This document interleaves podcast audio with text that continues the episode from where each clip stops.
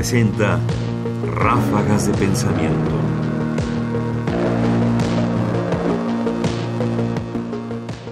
Mirar el terror a la distancia. ¿Cómo miramos el 68 quienes no estuvimos ahí? ¿Cómo miramos quienes lo vivieron? ¿Cómo miramos aquello que enfrentaron, aquello que tuvieron que sufrir, aquello que alcanzaron? Es decir, ¿cómo lo entendemos si finalmente no tuvimos oportunidad de estar ahí, de conocerlo de primera mano, de experimentarlo, incluso de oírlo? Rápidamente nos organizamos y, se empezó a, registrar la experiencia de cada quien, ¿no? Y nos distribuimos estos trabajos de, de reconstrucción que, por ejemplo, las cuestiones de los daños propios no se han podido procesar y ahí hay, hay problemas muchísimo más, eh, más eh, difíciles de comprender, de entender y de, y de resolver, ¿no? Muchos compañeros con daños este, psicológicos y se expresan de muchas maneras, ¿no?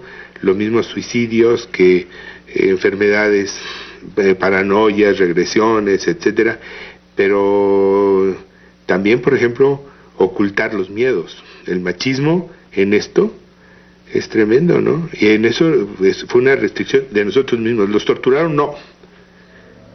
¿Por qué? Porque en esa época hablar de tortura era quebrar a las personas. Entonces, a ti te, la pregunta es, ¿te quebraron? Pues no, no me quebraron, no. Pero esa manera que, o sea, de repente hay una, hay una situación ofensiva sin que se den cuenta, ¿no? Por ejemplo, las primeras discusiones en televisión con Aguilar Camín, con una sonrisa de oreja oreja, a ver, a ver, a ver, ¿te torturaron realmente? Entonces me prendió, le dije, mira, tú no me estás preguntando si me torturaron, lo que me estás preguntando es si me quebraron. A mí no me quiebran. Ráfagas de pensamiento.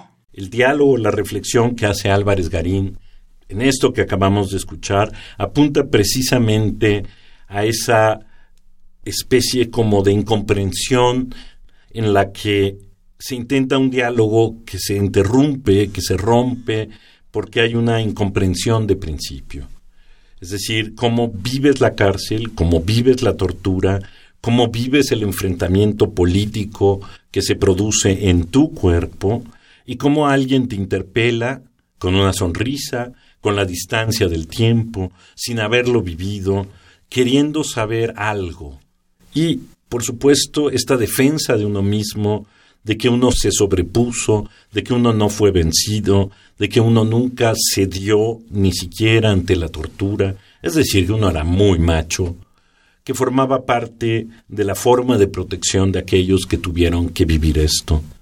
Me parece interesante recuperarlo a la distancia y entender justamente ese puente digamos, eso que no se comprende, que se nos escapa y que hoy podríamos ver justo como algo incluso negativo, pero que al mismo tiempo en ese momento era una virtud para sobrevivir a una situación excepcional.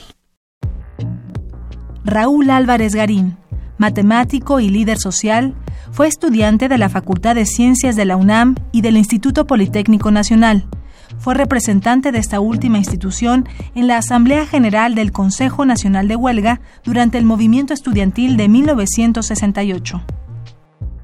Testimonio tomado del documental El Memorial del 68, de Nicolás Echevarría, coproducción de TV UNAM y el Centro Cultural Universitario Tlatelolco, 2008.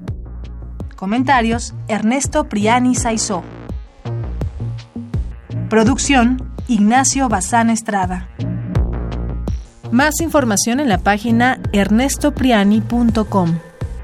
Busca el podcast en www.radiopodcast.unam.mx diagonal podcast.